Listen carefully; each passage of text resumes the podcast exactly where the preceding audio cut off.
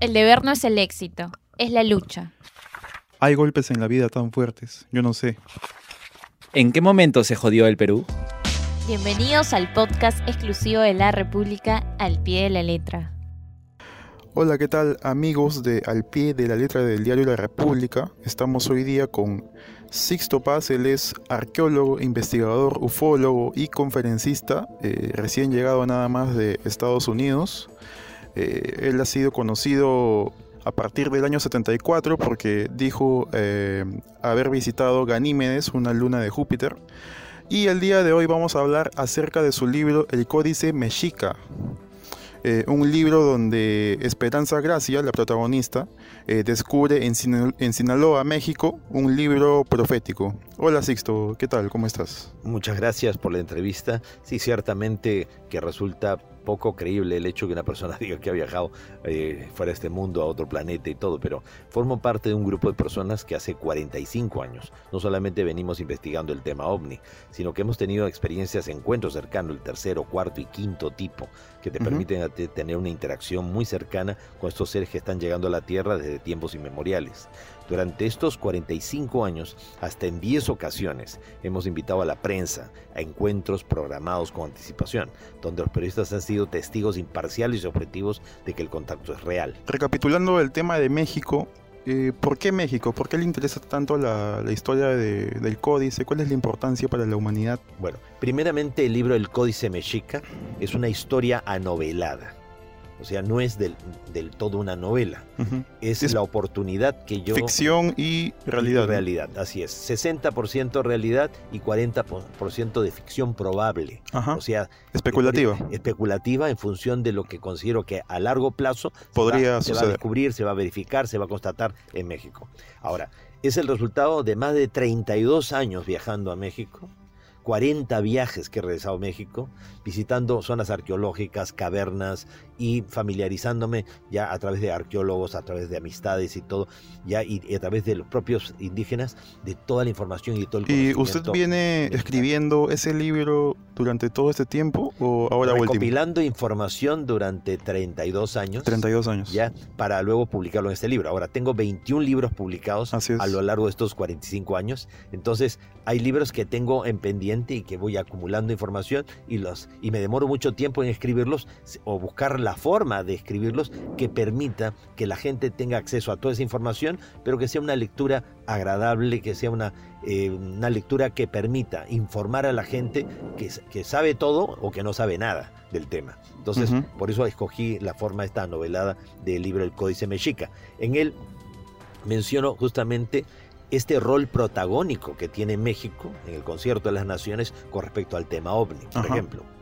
Eh, los pueblos prehispánicos, los pueblos mesoamericanos, tenían una íntima relación con el tema ovni, a tal punto que los mayas decían que sus antepasados vinieron de las Pléyades y llegaron a la Tierra a través de una gran cole serpiente o caña hueca, que no sería otra cosa que los llamados agujeros gusano, pliegues cósmicos, portales interdimensionales para viajar a través del tiempo y el espacio. ¿Cómo podrían los mayas haberse inventado una cosa como esta? Porque eh, de alguna manera eh, había siempre el concepto de este dios Kukulkan o Quetzalcoatl, la serpiente emplumada. Estamos hablando de algo largo ya y que vuela. O sea, no solamente es un personaje, eh, un sabio que apareció de, la noche a la mañana, que vino por el océano, sino realmente se habla de algo o de alguien que se transportaba por el cielo y trajo un mensaje. Y esto hizo también que a la llegada de Hernán Cortés se lamentablemente se pensara, se creyera que era e-, este mismo Dios blanco que venía del cielo, aunque llegó realmente en barcos a Veracruz. Ahora, la historia se desarrolla con el hallazgo de un códice, o sea, un libro. Recordemos que el obispo Diego de Landa, pues eh, reunió muchos de los libros de las culturas prehispánicas en México y los quemó. ¿Por qué?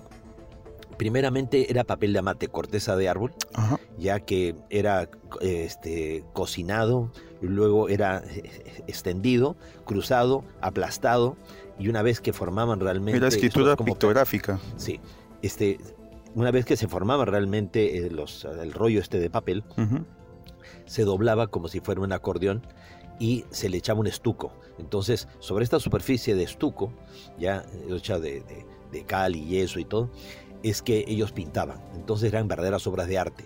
Pero obviamente para un sacerdote influenciado por todo el movimiento a la Inquisición, eh, figuras monstruosas No le de los dioses y de los dioses este, prehispánicos, entonces era algo detestable. Entonces terminaron quemándolos. Pocos códices realmente lograron sobrevivir. Uno de ellos a través del rey de España, a través de, las cortes, terminó en la ciudad alemana de Dresde.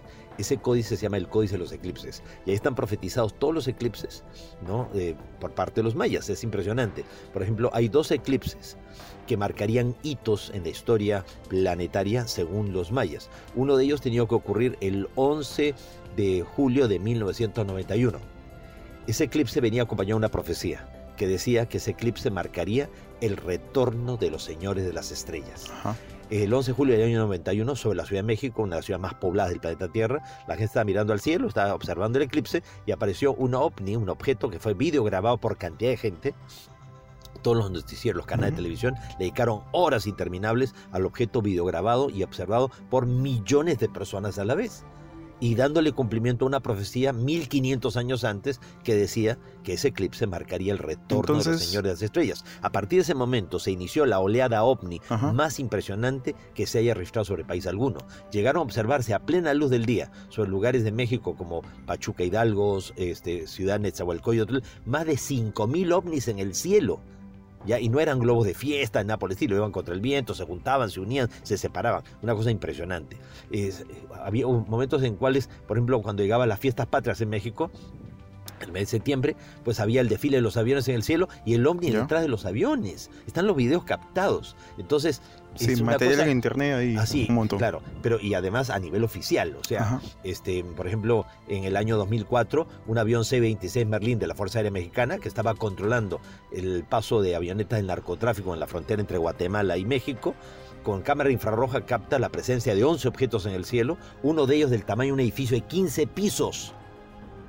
Y que rodearon al avión y estuvieron haciendo evoluciones. Y está grabado el video, este, está el testimonio de los ocho altos mandos militares. México fue, este, eh, ha sido realmente el que ha dado eh, la pauta, porque este, al mes de haber hecho la investigación del objeto, ya, o sea, de estos objetos captados, el gobierno mexicano entregó la filmación a la prensa. O sea, una cosa realmente que demuestra el nivel de conciencia y la aceptación que tiene este fenómeno. ¿Y esto en México es de México. conocimiento popular? Así es.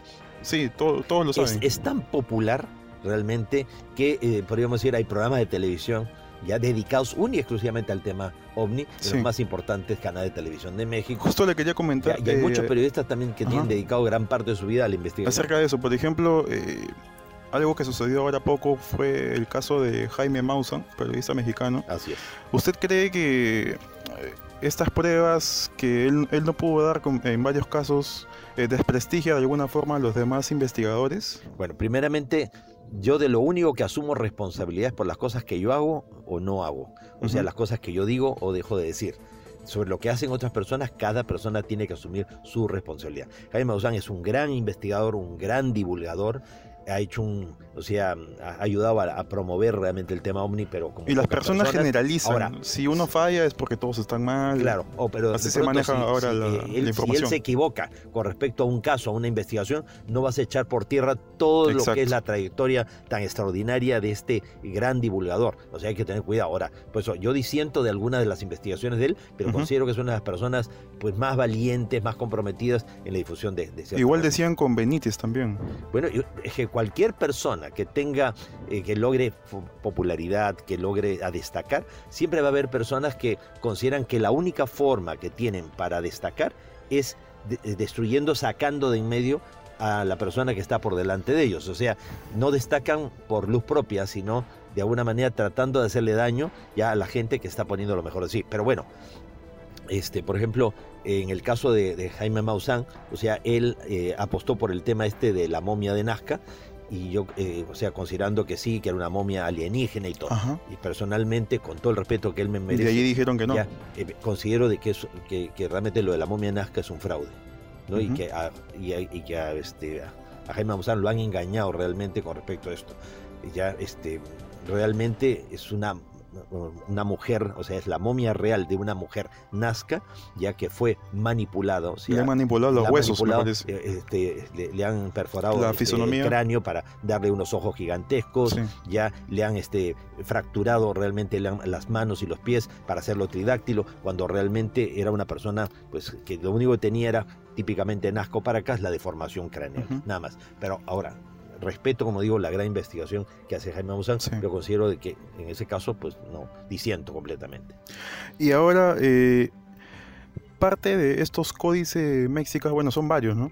Eh, eh, uno de ellos es el códice Boturini, donde se relata la peregrinación de los aztecas. De los Aztlán hacia Tenochtitlán, que es, como decir así, el, paisaje prometido por, por los dioses, ¿no? Ciertamente, ese, ese, códice se encuentra actualmente en Italia ¿ya? y es el papel de Amate es de la, eh, justamente es azteca, y en él está el relato legendario de un origen, ya que habría tenido el pueblo mexica. O sea, los mexicas o los nahuatlacas o los aztecas originalmente provenían de la cuenca del río Colorado, en los Estados Unidos. Entonces, eh, sus, eh, podríamos ser, están vinculados ellos a los llamados indios Hopi, a los indios pueblo, ¿no? De esta zona. Ahora, por cambios climáticos ellos emigraron, pero por alguna razón, no es que ellos inventaron un origen, un origen legendario, sino tuvieron acceso a ese origen legendario y quisieron inmediatamente relacionarse con él, como pasa aquí con muchos de nuestros pueblos prehispánicos aquí en el Perú, que todos recordaban este pueblo ancestral llamado los Huari, y entonces se consideraban como eh, un gran honor ser este, descendientes de los Huari. Pues en el caso de, también de los, de los aztecas, ellos se consideraban como un gran honor pensar que ellos venían originalmente de esa isla llamada Aztlán em, y que su dios Huitzilopochtli, colibrí zurdo, colibrí izquierdo, los el dios de a ellos, el dios de la guerra, precisamente los llevó a través de túneles y galerías, entrando por una cueva, la cueva de la serpiente, en Culiacán, Sinaloa, este, los lleva precisamente hasta un lugar donde hay un cruce de siete eh, grandes eh, grupos de cavernas, que es el lugar llamado Chico Mostoc, y donde sabios maestros intraterrenos pues este tienen acceso o sea eh, o sea les dan a ellos una información un conocimiento ya sobre un origen también pues legendario mítico y que después ellos lo incorporan como parte de su historia. Ahora este el libro, el libro del Códice Mexica, menciona a un grupo de británicos que quedan atrapados en las cuevas de Alpazat, en Cuetzalan, Puebla. Pues realmente en el mes de marzo del año 2004, un grupo de británicos quedaron atrapados en las cuevas de Cuetzalan, allá en Puebla. Entonces eh, ellos habían entrado a explorar y, llovió diluvialmente y quedaron atrapados en el interior de las cuevas. Este, ellos buscaron ayuda, se pidieron ayuda a su base y todo, y Defensa Civil de México vino, para les presta atención realmente, eh, mostrando la eficiencia que tiene Defensa Civil de México, pero no se dejaron rescatar si no estaban presentes miembros de su gobierno. Todo eso es cierto, todo eso es real, están los artículos de prensa que así lo demuestran. Entonces, llega gente del gobierno mexicano, o sea, en este caso, del gobierno de, inglés, o sea, llegan ellos a, este, a estar presentes en el momento del rescate y resulta ser de que ninguno de los que estaban metidos dentro de las cuevas eran espeleólogos, científicos, o eran deportistas, o eran turistas. Todos eran miembros del M16, todos eran miembros de inteligencia británica. ¿ya? Entonces, ¿qué hacían allí? Y sin autorización alguna, sin haber sin permiso ningún permiso. Y hacía 20 años que venían haciendo ya las exploraciones. Entonces, cuando el gobierno de México los encaró y les dijo, ¿ustedes qué están haciendo aquí si no tenían ninguna autorización? y le dijeron que no tenía por qué darle ninguna explicación al gobierno de México. O sea, es como que tú llegas a tu casa y encuentras a un grupo de ocupa, de invasores, y tú le dices, oiga, ¿qué están haciendo ustedes aquí en mi casa? ellos te dicen, que se sacamos? Sí, y te dicen, ¿y a usted qué le importa? Oiga, es mi casa. ¿Ya? Entonces, eh, ¿qué estaban buscando? Pues estos mismos británicos estarían relacionados con un hallazgo que se hizo en la cordillera del Cóndor, en la frontera entre Ecuador y Perú, ¿no? este, de un sistema de cuevas que se llama la Cueva de los Tallos, y donde ya en la década de los años 20, un sacerdote salesiano italiano, el padre Carlos Crespi, por encargo del Vaticano, él recibió este, eh, el encargo de ir al Ecuador y adquirir piezas arqueológicas para llevarlas al Museo Vaticano. Entonces, él se hizo amigo de los indios Shuar de la tribu Los Jíbaros, que habitan esta zona, y ellos comenzaron a sacar piezas arqueológicas y se las intercambiaban por alimentos y todo que él se, los conseguía. Entonces, cuando él comenzó a ver de que eran objetos arqueológicos de distintas culturas, de no solamente Sudamérica, sino también culturas de Centroamérica y de Norteamérica, y algunas piezas que hasta parecían de origen asiático, él les preguntó de dónde sacan todo esto. ¿Cómo podían tener ese contacto con las demás Sí, civilizaciones? así es. Entonces ellos dijeron que la sacaban de unas cuevas, la cueva de los tallos, donde habitan unos pequeños aguiluchos. Entonces, eh, Juan Moris, un húngaro nacionalizado argentino, residente en el Ecuador, pues eh, supo del padre Crespi, además el padre Crespi había hecho, aparte eh, lo envió al Vaticano, parte él se lo quedó, hizo un pequeño museo detrás de la, de la iglesia, la Virgen Auxiliadora, en Cuenca. Entonces, eh, Juan Moris este, lo entrevista al padre Crespi, el padre Crespi le cuenta todo esto. Entonces, Juan Moris entra en la selva, se hace amigo de los indios Shuar y descubre algo insólito. Él dominaba antiguos idiomas regionales de Hungría, ya entre ellos justamente magiar antiguo. Y, y, eh, nota que algunas de las palabras que utilizan los, eh, los indios Shuar, los jíbaros, eran idénticas al del magiar antiguo y se pone a hablar en ese idioma y los indígenas lo entendían y él los entendía a ellos. Wow. Cosa loquísima, una cosa rarísima. Bueno, entonces es, es tal el grado de empatía que se consigue con los eh, indios Shuar que ellos no solamente le enseñan la boca de la cueva, sino lo ayudan a bajar 100 metros en vertical en el interior de la cueva de los tallos, quedando por debajo de la selva amazónica. Y él recorre el interior de las cavernas donde ve grandes habitaciones, donde están planchas de oro, donde ven objetos de cerámica, objetos de piedra, de todas las culturas antiguas, como si alguien realmente hubiera coleccionado objetos de toda la historia del planeta y estuvieran ahí. Entonces él hizo el denuncio en, el, en Guayaquil ante notario público de su hallazgo y eh, Erich von Daniken, este gran investigador suizo-alemán, pues se hizo eco de la declaración de Juan Morix, ya vino al Ecuador, lo entrevistó y salió el libro El oro de los dioses. Este libro hizo que allá por el año 77, 78, pues se organizara una expedición eh, británica para disfrazarla de una expedición científica, invitan al astronauta Neil Armstrong, aquel que fue el primero en pisar la Luna Claro. en el año 69, o el Apolo 11, para que los acompañe. Llegan con helicópteros, llegan con armas, amenazan a los indios Shuar, no permiten que los indios Shuar se acerquen, bajan al interior de las cuevas, sacan un montón de cajones sellados y se marchan. se marchan. Y el padre Crespi tenía pues una colección muy, muy especial ya de, de objetos, algunos de ellos con unas planchas de oro con unos extraños ideogramas que parecían los neumas del canto gregoriano. Él es experto en música, así que él podía relacionar esto fácilmente.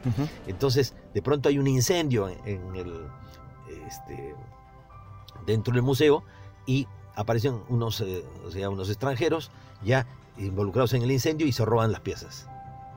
¿Y por qué los países de- del primer mundo eh, no quieren que sepamos esta verdad? ¿Por Porque qué, por qué nos ocultan est- Porque estas cosas? cualquier conocimiento que tú tienes que no tienen los demás te da un poder y una ventaja sobre el resto.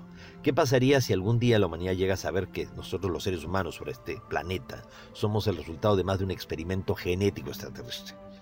Pero no rata de laboratorio, sino algo así como bebés de probeta. Y nuestro mundo no una granja, sino una especie de casa cuna o un jardín de infantes, donde ellos, estos seres, estarían tratando de innovar una forma de educación que con el tiempo les permita a ellos aprender a través nuestro o recordar cosas que ellos han olvidado. ¿Qué si de pronto descubrimos que la historia de nuestra humanidad eh, solamente se explica a través de la hibridación y el mestizaje entre extraterrestres y seres humanos de la Tierra? Que aquí, a lo largo de nuestra historia, ha habido naufragios estelares, colonizaje extraterrestre y hasta deportación de extraterrestres a nuestro mundo después de verdaderas conflagraciones de guerra de galaxias que se mencionan en todos los mitos y leyendas de los pueblos antiguos. La Biblia nos habla de la guerra de los hijos de la luz contra los hijos de la oscuridad, la guerra de los ángeles, las guerras del Mahabharata, el Ramayana, en donde dioses y semidioses utilizando naves espaciales, ovnis llamados vimanas. La mitología griega nos habla de la guerra de los titanes, que terminó que un grupo de dioses griegos fueran deportados. Estos dioses no serían tan dioses, sino serían más bien seres de otro mundo. Así es, naturalmente, gente como nosotros, solamente que vive en otros planetas, nada más. Ajá. Ahora, en el universo hay de todo. Hay seres muy similares a nosotros, o nosotros muy similares a ellos, y hay otros que son totalmente diferentes. Sí. Los que buscan el contacto más directo son los que más se parecen a nosotros o los que pueden asumir una apariencia como la nuestra. O sea, muchas veces no son como lo estamos viendo. En el libro del Códice Mexica, eh, o sea, trato de, de, de alguna manera eh, expresar realmente todo lo que se hace para ocultar la información. Eh, toda la información, todo aquello que pueda realmente expandir conciencias y que pueda permitir que el ser humano eh, llegue a encontrar la respuesta a esas preguntas que todos nos hemos hecho alguna vez en la vida. ¿Quiénes somos? ¿De dónde venimos? ¿Y hacia dónde vamos? Entonces, todo lo que se menciona ahí en cuanto a em, esta tensión y permanente acechanza que existe para los exploradores, para los investigadores, lo hemos vivido en carne propia. Ahora, he escogido realmente un personaje como es este, Esperanza Gracia, porque lo que el mundo necesita es esperanza. Y eso es lo que trato de dar. Es una investigadora de verdad. O sea, ¿existe ella? No, no, ella no, ella no existe, es un personaje de ficción, pero de alguna manera representa a muchas personas ya que conozco que sí son investigadores y investigadoras. Entonces, eh, bajo este personaje de ficción, pues estoy envolviendo, estoy eh, o sea, reuniendo mucho de lo que es la investigación hecha por mucha gente, ¿ya? Y, que tiene, y que está saliendo a la luz pública en la actualidad. El libro salió, o sea, el año pasado. Así es. Ya allá en España, o sea, en la Feria del Libro España y todo lo demás. Bueno, resulta ser de que en el mes de marzo de este año, 2019, se encontró en una cueva a 2 kilómetros 700 metros de la pirámide del castillo, la pirámide de Quetzalcoatl, ya en, este, en Chichen Itza, se encontró ya eh, a través de una cueva, más o menos así, de, cavando como medio kilómetro por parte de los arqueólogos, los peleólogos y científicos, encontraron cantidad de ofrendas, sobre todo muchos de estos incensarios, que es lo que se menciona como es el primer hallazgo ¿no? allí en, el libro. Entonces, eh, este, eh, o sea, también demuestra que en, diversas partes del mundo, no solamente en México, están haciendo continuos hallazgos arqueológicos que están revolucionando todo lo que nosotros creemos. Por ejemplo, siempre se pensó que la primera ciudad este, que marca el momento del sedentarismo absoluto, ¿no? O sea, la, primera población, que no era más que un grupo de casucha de barro y todo, fue Jericó hace 10.000 años atrás. O sea, lo más antiguo. Sin embargo, en los últimos años científicos alemanes han encontrado en el sur de Turquía, en la zona de Urfa, pues lo que se llama Gobekli Tepe, que son 16 templos circulares megalíticos de 11.800 años de antigüedad. Casi 12.000 años atrás y están alineados astronómicamente, marcando los solsticios, los equinoccios, o sea, la precesión de los equinoccios, este, con un conocimiento astronómico espectacular y además con un arte megalítico y un arte lítico extraordinario. O sea, es como, por ejemplo, los hallazgos que hizo la doctora Chadi, pues allá en, Supe, en la zona de Caral. ¿no? O sea, siempre se pensó que lo, más antiguo que nosotros teníamos y todo era de hace 4.000 años atrás, ¿no? Y sin embargo, descubre ella las pirámides de, de Caral, que son del precerámico de hace 5.000 años de antigüedad. Y al lado de las pirámides, que son 8 pirámides, ya, cerca de ahí como 20 otras ciudades que todavía no han sido exploradas.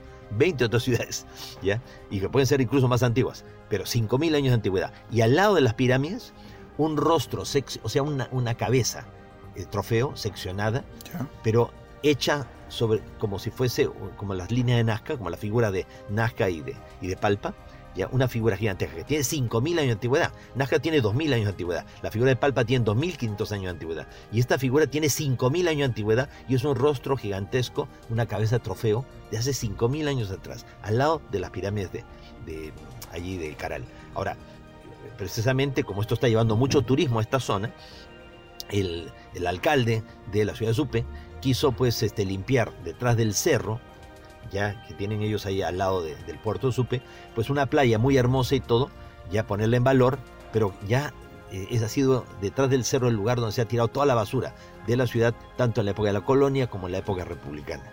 Entonces hubo que remover 60 mil toneladas de basura. Y 60 mil toneladas. Imagínense, ya. Después que lo hicieron, encontraron pirámides pirámides bajo la basura. Pirámides que tienen 5.300 años de antigüedad, 300 años más antiguas que la de Caral, que son justamente las pirámides de Áspero. Y en otra entrevista usted menciona el lugar de El Teposteco como un lugar maravilloso, impresionante. ¿Qué, ¿Qué, es lo que lo hace tan especial?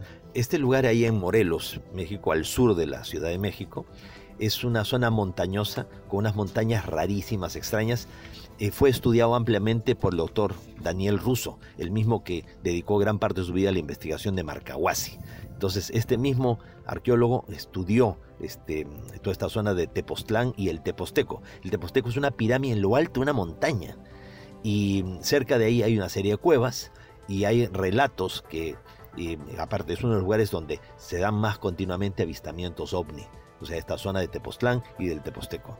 Entonces, en estas cuevas, estos túneles, se guardarían secretos relacionados con los extraterrestres, sobre todo con seres extraterrestres que fueron deportados y exiliados a la Tierra hace miles de años atrás por mal comportamiento. Es lo mismo que pasa en la isla de Pascua. En la isla de Pascua, por ejemplo, ya este, hubo deportación de extraterrestres en el pasado. Y en los mitos y leyendas Rapanui, o sea, de los habitantes maoríes de la isla, ellos te dicen que en el pasado, una, como una nave del cielo en forma de perla aterrizó en el interior del volcán Rano Raraku, que es la cantera de los Muay, trayendo a los Moco, a los hombres lagarto, que fueron los primeros habitantes de la isla. Hablando de Estados Unidos y ya cambiando un poco de tema porque estamos finalizando este episodio del podcast, quería preguntarle su opinión acerca de esta desclasificación del material del el proyecto del libro azul que está sacando The History Channel. Así es. Bueno, primeramente les recomiendo a todos los que nos están escuchando ya de que si pueden antes de leer el libro El Códice Mexica, lean el libro El Santuario de la Tierra.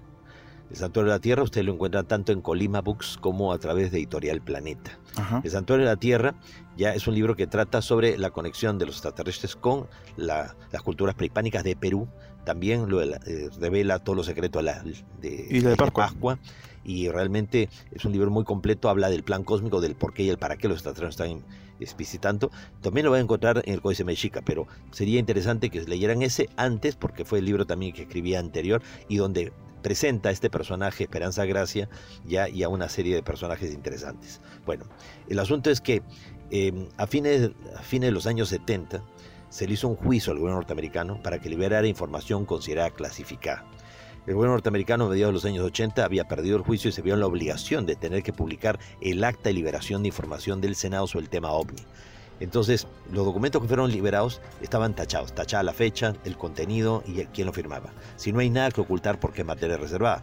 Entonces, eh, sin embargo, después comenzaron a circular por ahí algunos documentos apócrifos, ya algunos de ellos manipulados y todo, por eso no se puede ni creer todo ni rechazar todo. Pero como estamos en una época en que ya se empieza a liberar información, no, no por gusto han pasado tantas décadas, pues series como esta de Robert Zemeckis, eh, o sea, un gran director de, cine. O sea, Robert Zemeckis eh, dirigió, por ejemplo, películas como este, Forrest Gump, por ejemplo, ya laureada ya con varios Oscars y todo, y, muchas películas realmente muy, muy profundas, muy interesantes. Entonces, en esta serie, mayormente lo que se trata de mostrar es cuánto se está ocultando el fenómeno ovni. Recuerden ustedes que existe realmente el Área 51 en Gromley, Nevada. Durante décadas el gobierno norteamericano negó la existencia del Área 51 en Gromley, Nevada, y sin embargo ya tuvo que aceptar en el 2013 la CIA que sí, ese lugar existe, ahí se desarrolló todos los U-2, los primeros aviones espías que utilizó la CIA a gran altitud. ¿Ya? y después también se desarrolló ahí el proyecto de los aviones Steel, los aviones triangulares fantasmas, basados en muchos de los em, de los eh, adelantos tecnológicos de la, de la Alemania nazi. En los últimos meses de la guerra, Alemania había experimentado con varios tipos de objetos, ya no les alcanzó el tiempo de la guerra probablemente, y todos esos eh, inventos se los llevaron probablemente pues, a los Estados Unidos, al Área 51, eh, entre ellos justamente los aviones Horten, los aviones triangulares. Bueno, el asunto es que cada vez que un ovni se ha estrellado en alguna parte del mundo, no solamente el caso Roswell, los restos de la nave y los tripulantes han terminado eh, precisamente en el aire 51. El caso, por ejemplo, em, el segundo caso con el que empieza la era moderna de los ovnis, que es el caso Roswell. El primer caso fue del Kenneth Arnold, un piloto civil norteamericano, que avistó nueve objetos de forma de disco volante sobre el monte Rainier. Entonces, eh, el 2 de julio del 47 se estrella un ovni a 120 kilómetros de la base aérea de Roswell. Los restos de la nave y los tripulantes fueron llevados primero a la base aérea de Roswell, donde se les practicó una primera Ahí empieza, necropsia empieza a los extraterrestres y claro, ahí comienza a moverse todo. Em, el caso Roswell es real, lo que no es real es la supuesta autopsia que pasaron por la televisión. Eso es un fraude, lo más descarado hecho a propósito para ridiculizar y desprestigiar el tema ovni. No Dicen lo, que supuestamente que ese video se perdió y lo replicaron. Sí, sí, sí, pero... Así dicen. Este, dicen. Eh, claro, eh, Ray Santilli, un director de cine y televisión de Inglaterra, experto en videoclips musicales, dice haber accedido al video ya que el camarógrafo que lo había filmado lo había guardado en el desván de su casa. Imagínense, si la Fuerza Aérea le encargó a alguien para que lo filmara, no lo van a dejar para que lo guarde en el desván de su casa. Nadie es ingenuo Simplemente lo, lo, llevan ya y lo, lo meten en los subterráneos, el cuartel general así en Virginia o debajo del, del Pentágono Pero no, se lo dejaron ahí para que lo guardaran, ¿no? Eso es ridículo, pues.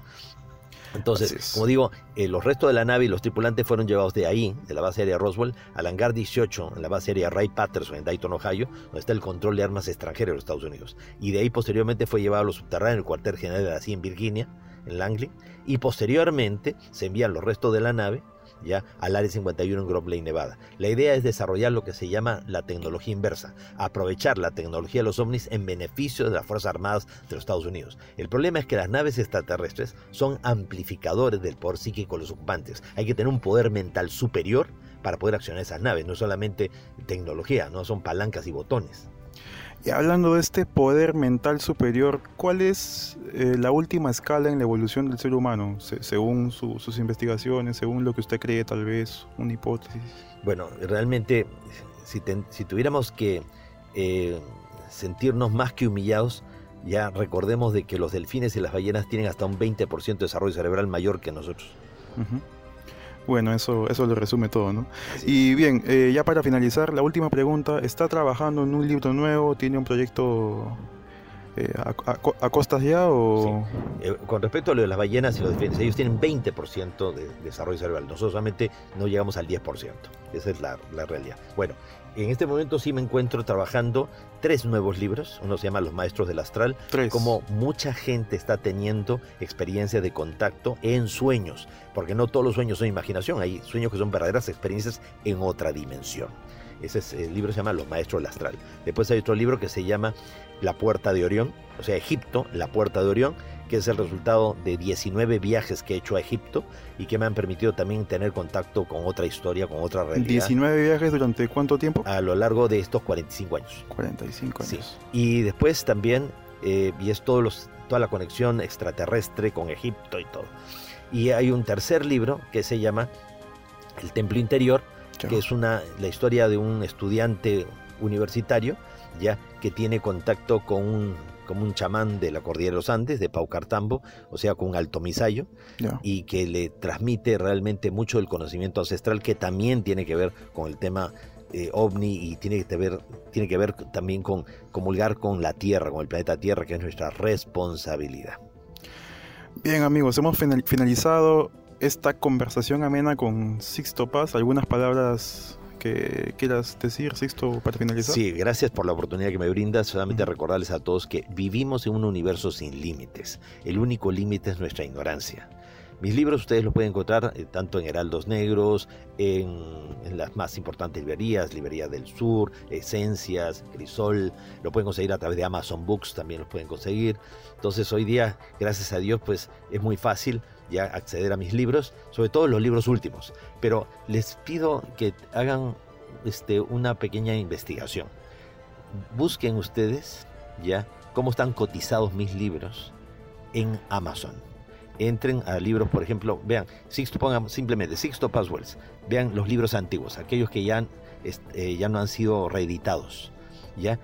El precio que le ponen incluso a un libro usado mío, ¿ya? Para que se lleven una tremenda sorpresa de la cotización que tiene actualmente mi obra a nivel internacional. Bien, entonces los invitamos también a seguirnos a través del Facebook al pie de la letra, así nos pueden encontrar. Eh, denle like, ahí vamos a estar eh, subiendo todos los capítulos del podcast y demás temas que les van a interesar mucho a todos ustedes. Muchas gracias y hasta luego. La República presentó el podcast al pie de la letra. Síguenos en nuestras plataformas para disfrutar de más contenido.